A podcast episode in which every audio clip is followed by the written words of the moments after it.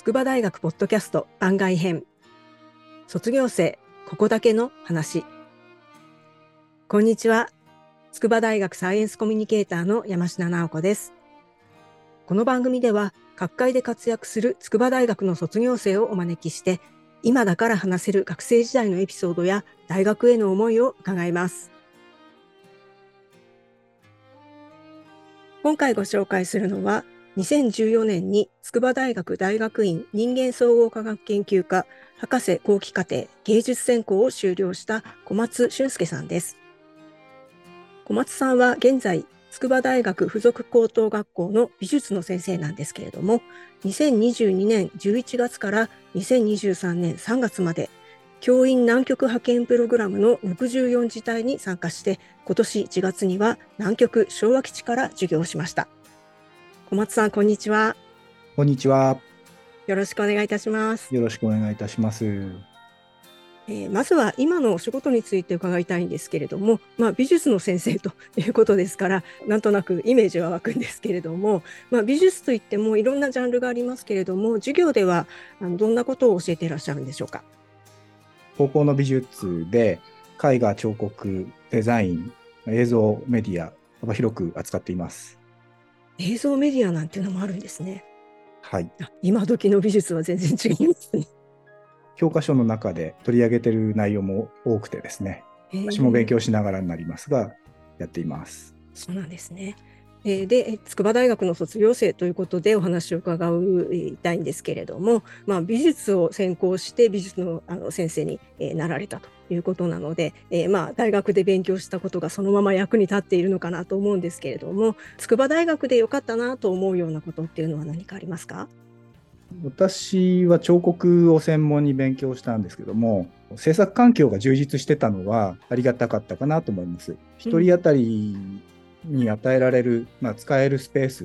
と自由度の高さでいうと、えー、非常に贅沢なんじゃないかなと思います。はい、なるほど小松さんは博士課程まで行かれたわけですけれども芸術を専攻して博士課程まで進学するっていうのはなかなかあの勇気のいることだなという気がするんですけれどもあの何か目指すものがあったんでしょうか？そうですね。やっぱり作家としてある程度こう自分の作りたいものっていう表現したいものっていうのを突き詰めていくことを目指してたので、うん、学群の4年間では入り口が見つかったぐらい、うん、で博士の前期課程で少し本格的に習熟させてさらにもうちょっとこのまま社会出て作品作れるかなっていう不安があったので、うん、もうちょっとそのスタートアップも含めて博士後期課程でもちろん論文研究なんかもしながらですけども、うん、えー、大学を出てから制作が続くようなそういう状況を作ろうっていうことが後期の大きな私自身の課題ではありました。じゃあもともとは、えーと、作家になりたかったっていうことなんですか？昨年も個展2回やっていて、うんうん、作家をやりつつ教員も両立してっていうふうな、まあ、2つのアイデンティティがあるような感じですね。あ、素晴らしいですね。個展もやられてるんですね。じゃあ個展やるっていうことはもうかなりたくさん作品も作られてるってことですよね。そうですね。作品、まあ、毎回新作で揃えるっていうことでもないんですけども、うんうん、昨年はその南極に行くっていうことがあったので、ええ、南極と絡めた作品を展覧するっていうようなことで個展を開催しました。うん、そうなんですね。あの今南極のお話が出ましたけれどもそもそも南極に行こうと思われたきっかけとか何かあったんですか？まずその南極に行けるっていうことを知ったのが大きいですね。たまたまなんですけども今の勤務校で学校全体にメールで回ってきてですね文科省がこう企画してるんですけども、南極教員派遣プログラムっていうものがありますよっていうこう紹介記事が回ってきまして、でよくよく見ると教員であればチャレンジできると。あ教科は関係ない。そうなんです。へえ、はい、理科の先生とかじゃなくてもいいんですね。すはい。でちょっと調べてみるとやっぱり、えー、と最初に2008年かな9年ぐらいそのぐらいからスタートしてるんですけども、うんやっぱり圧倒的に理科の先生が多いんです。ええ、でちらほらと図画工作の先生が行かれてたり私の前60字体で行っている先生が美術先生なんですけども、うんうん、あ行ってる人がいるんだっていうことで、直接アポ取ってあの聞いてみたんです。えー、それで快くですね教えていただいて、うんうん、でその方とはまた違うアプローチでチャレンジしてみようかなっていうことで、うん、企画書授業業案を書いてですね昭和基地から勤務校とつないで南極授業をするっていうのがメインのお仕事になるので、うんうん、そこでどんなことしたいですかっていうのが試験でも問われます。うん。美術と南極っていうのは何か接点があるんですか？そうですね。あの私石を掘っているので、うんうん、南極の石を見てみたかったっていうのが南極は石があるんですか？そうなんです。あの氷と雪のイメージがありますけど南極も大陸なので、うん。えー、ロガン域という場所があって、雪とか氷がなくなってですね露出している岩盤があるんです、ね、そういうとこあるんですね。はい、そこの、まあ、地形だとかですね、大自然をこう、うん、見てみたいなっていう思いがあって、まあ、急にその、うん、普通だったら行くことを想定しないと思うんですけど、ですよね。はい。うん、行けるっていう可能性があることに、うん、急急激に、なんですかね、ワクワクし始めちゃう。で行ってみたいなっていう熱が、はい、どんどんどんどん高まっていったっていうことです。えー4ヶ月ぐらいにわたって南極に滞在したっていうことですよね。そうですね。はい。行くにあたっての準備だとか、どんなことをするんですか？体調管理、まあ、体調面をかなり気にされるので、うん、エンドックよりもちょっと細かい、えー、なんですかね、健康診断をやって、さらに、その年の3月とかにですね、なんです寒冷地での訓練があります。へえ、寒いところっていうと、えどのあたりですか？長野に行くんですけども、えー、でも南極には比べ物にならないですよね。あところが南極といっても昭和基地のあるあたりは沿岸部でうん、でさらに夏期間に行くので、えー、えー、と私がいた時で日中だとマイナスにならないもあるんですよ。うん、あそうなんです。そっか。11月とか1月とかっていうのは向こうでは夏なんですね。そうですそうか、はい。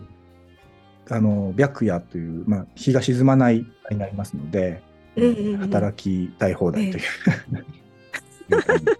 そうですね。時間の感覚がおかしくなりそうですね。ね。えー、で、えーと、実際にこの現地では、えー、どんなことをして過ごしていたんですか？現地ではいろんな研究者のお手伝いをさせていただいて、うん、えー、南極でどんな活動をしているのかっていうのを現場でいろんなところに体当たりで参加していくっていう感じで、うん、まあ、事前に打ち合わせもしておくんですけれども、うん、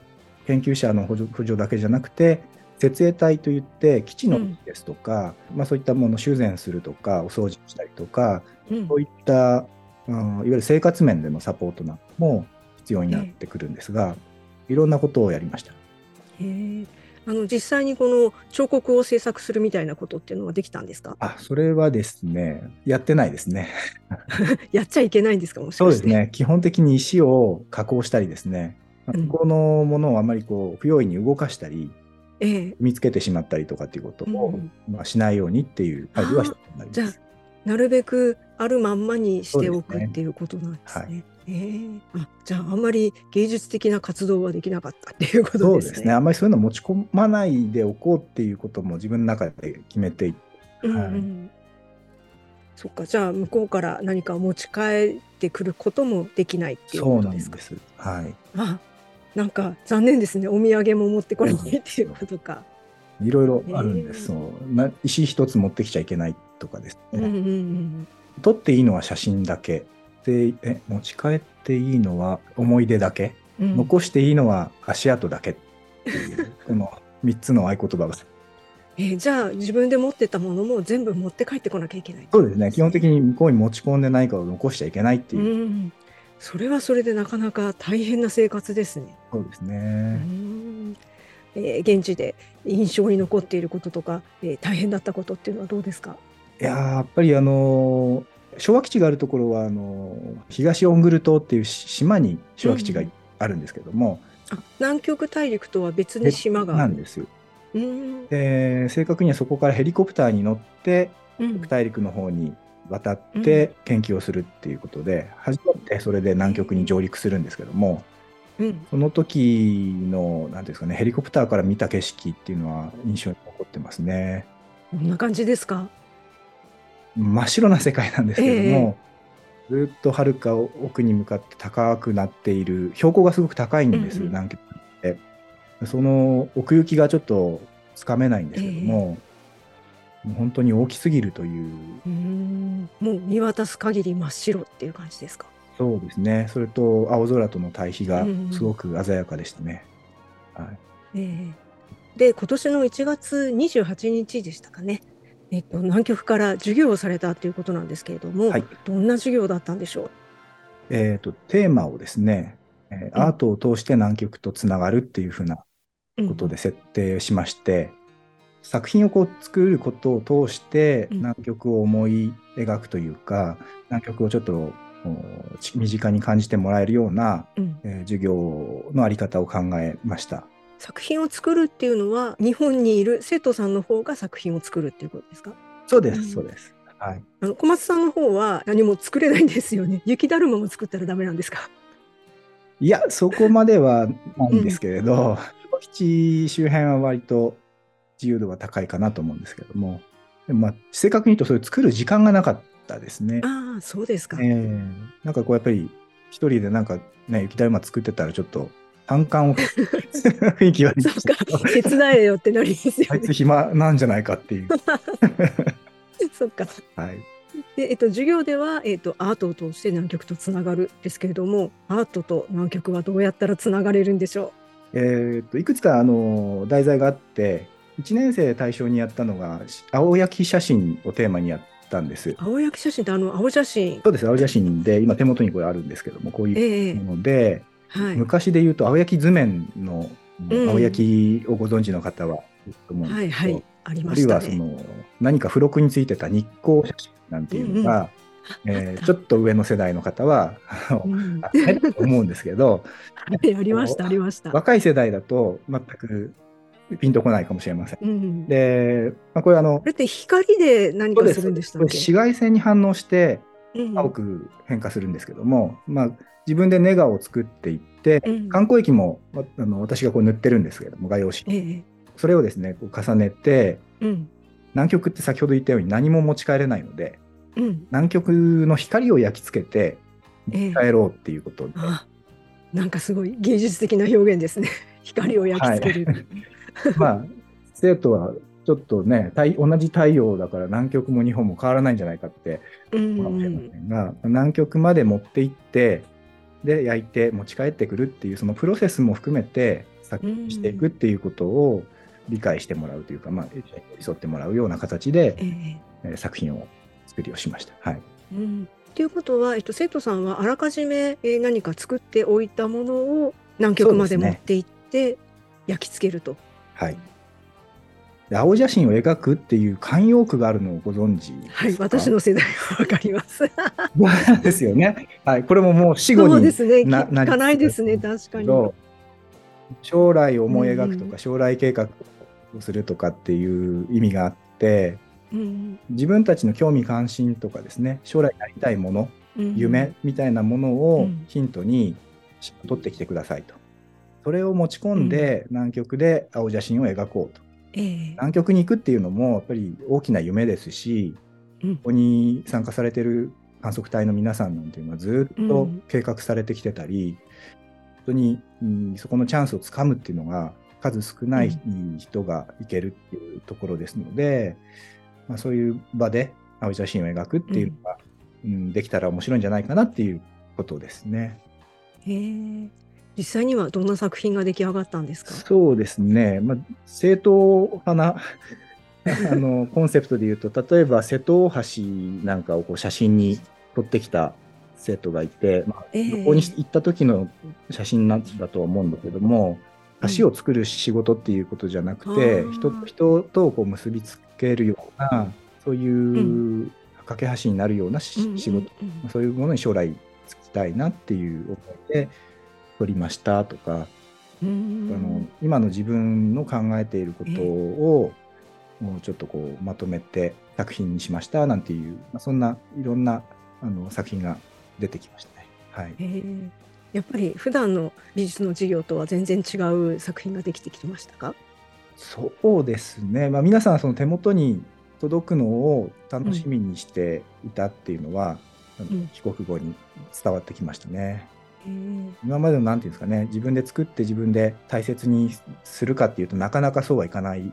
なか難しいところがあるので、うん、今回はそういう意味で本当に作品が手元に残るって大切にしようっていう雰囲気は出てました。はい。そうですね。こう簡単に捨てられないですね。そう南極まで行ってきたっていうことだとね。えー、あの授業ではあの筑波大学の附属資格特別支援学校の、えーと、高等部の生徒さんも対象になっていたようなんですけれどもこちらの方はどんな授業だったんですか？はい、こちらはですね、えーと、2年生の授業で、絵本をテーマに作品制作をしました。えーえーと、つまり南極をテーマとした絵本作りっていうことで自分でお話、うん、物語をこう作るっていうことで、うん、南極の何に注目して詩を作りますかっていうような投げかけ方で、うん、そもそも皆さん南極についてどれぐらい知ってるのっていうところから入って、で人によっては白熊がいるんじゃないのとか、実は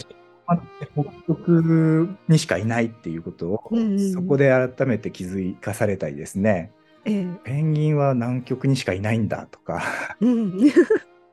でも意外とちゃんと分かってないかも。そうなんですよね。で意外と標高が高かったり、うん、あとは隕石を発見されるのはほぼほぼ南極なんですけども、うん、日本が所有する9割は南極で見つかった隕石も、ね、あそうなんですか。へえ。ななんですか。南極はぶつかりやすい位置にあるんですか。見つけやすいんですよ。そういうことか。落ちて、うん、でさらに氷がこうずっと氷河が動いてくるので、え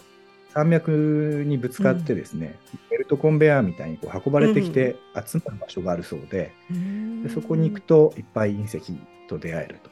うん。ですね。えー、なんかそのことを知ったり、あとは歴史的なアプローチをしてもいいかななんていうこと、えー、そんな方面からお話を考えてもらって、資格特別支援学校と共同でっていうのは触れる絵本、はい。はい、フェルトですとか、段、うん、ボールとかいろんな多様な素材を使って画面を構成していくことで、触れながら鑑賞するできる、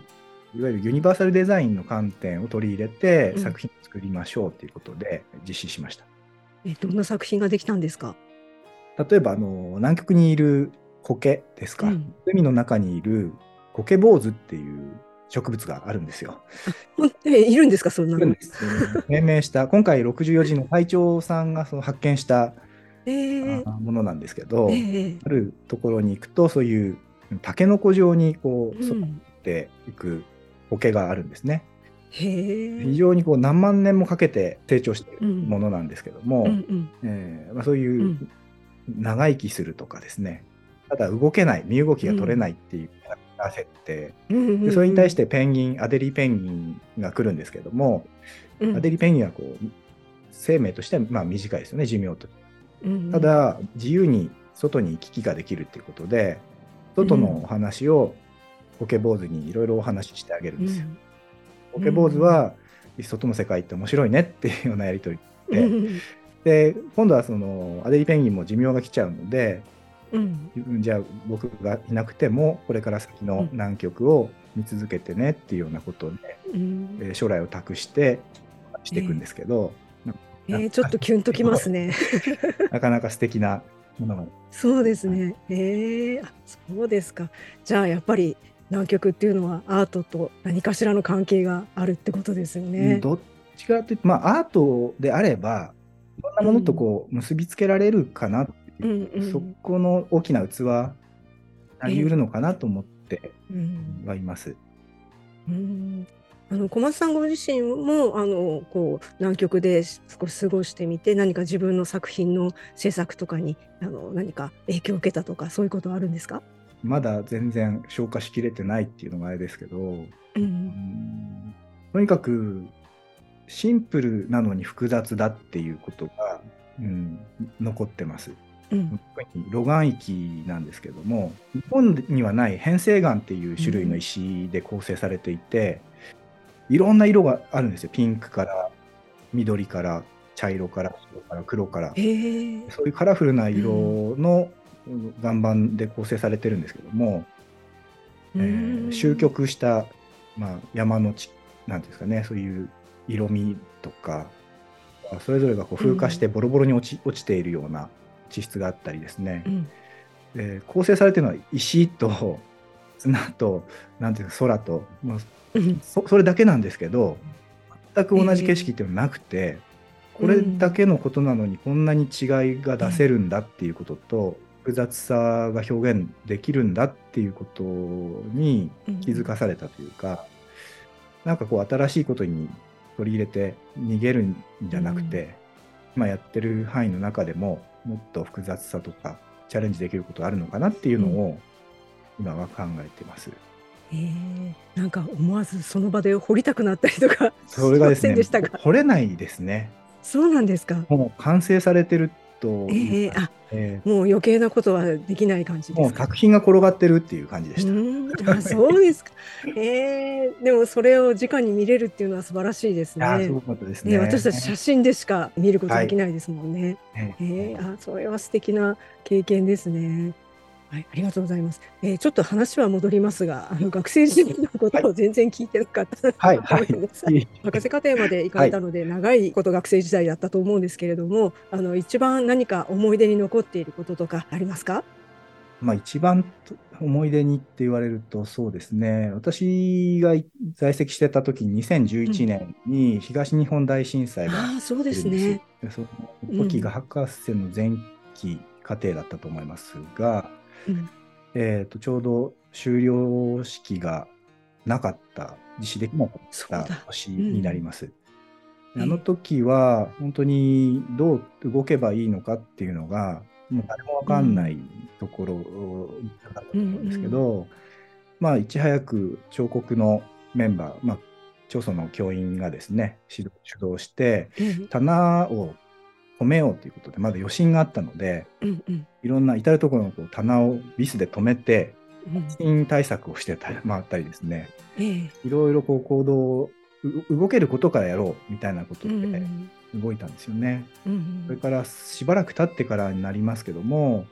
えー、南相馬市福島県南相馬市に、えー、復興プロジェクトっていう形でですね、うん、まあ、作品を通した交流ですとか人と何か作品作りを通して、なんかサポートというかあの役立てることはないかなっていうことで、うん、えー、そういうのを企画して動いたっていうのがあります。ここでの経験は、まあ、いわゆる大学の中の講義では体験できないことと、うん、無理やりその自分がやっている芸術が社会とどうつながるのかやってることはどういうふうに、うん、できるのかっていうのをまあ、初めて考えるきっかけになったかなと思います。やっぱり芸術ってそういうツールっていうかこう違うものと結びつけるとか遠くの人と結びつけるっていうのはすごく力のあるものですよね。そうですね、まあ、それがなんか本当に復興だったのかなとか、いろいろこう考えさせることもあるんですけど、えー、その動かないで悶々としてよりは置いてみたっていうところには価値があるのかなとは思います。うんありがとうございます。それではあの最後になりますけれども、あの今筑波大で学んでいる在学生とか、これから筑波大を目指そうと思っている人たちに向けて何かメッセージをお願いします。筑波大学で学ぶだけでなくて、外にも足を運ぶといいのかなと思います。すごく、うんまあ、総合大学っていうことで、いろんな授業を受けられるのも、1、2年生、芸術だと1、2年生ぐらいまではこう選択で入ってると思うんですけどそれ以降になると自分から行かないとなかなかそういうつながりって持てなかったりすると思うので私もそういう意味では、うん、あんまり博士博士前期までは外に出てなかったかなと思うんですけどもちょっとやっぱり外に美術館に足を運ぶとか、えー、社会の人と話をしてみるとかですね。で一番大きかったのは私はあの作家さんの作品の制作のお手伝いをするっていう経験がありましてでたまたまそのこれ多摩美術大学の先生だったんですけど筑波山の麓に住んでいらっしゃってそこに行って作品制作の補助のアルバイトですよね。そういったさせていただく機会がありまして、筑波の文化と全然違う考え方に触れるっていうのを、そういう場で経験できたのは本当に大きかったかなと思います。ので、あんまり筑波大学で 学んだことを、なんていうんですかね、あのもうちょっとやっぱり客観視するっていうことも含めて、外に行ったりですね、もちろんその充実した学生の生活はあってがあの基本になるかなと思いますが、外にもどんどん行ってほしいなと思います。はい、ありがとうございます。ようこそありがとうございます。2014年、筑波大学大学院人間総合科学研究科博士後期課程芸術専攻修了。筑波大学附属高等学校美術教諭の小松俊介さんでした。ということで、小松さんについては、筑波大学の公式ホームページや番組概要欄でもご紹介していますので、ぜひそちらもご覧くださいね。南極からの授業の動画も公開されています。なお、小松さんのお話の中で2つ訂正があります。まず、南極派遣プログラムは文科省の企画ではなくて、国立極地研究所広報室と日本極地研究振興会の共同での企画。そして、コケ坊主は海ではなくて湖の中に生息している生き物です。ご了承ください。ゆったりした南極の光景を思い出すと、日々の辛いことや怒りも気にならなくなる。小松さんはそうおっしゃっていました。普段は主に植物の種など自然の形をモチーフにした彫刻作品を作っているそうなんですけれども、そんな心境の変化がこれからの作品や学校の授業にも現れてくるんでしょうね。筑波大学ポッドキャスト番外編卒業生ここだけの話筑波大学サイエンスコミュニケーターの山科直子がお送りしました。それではまた。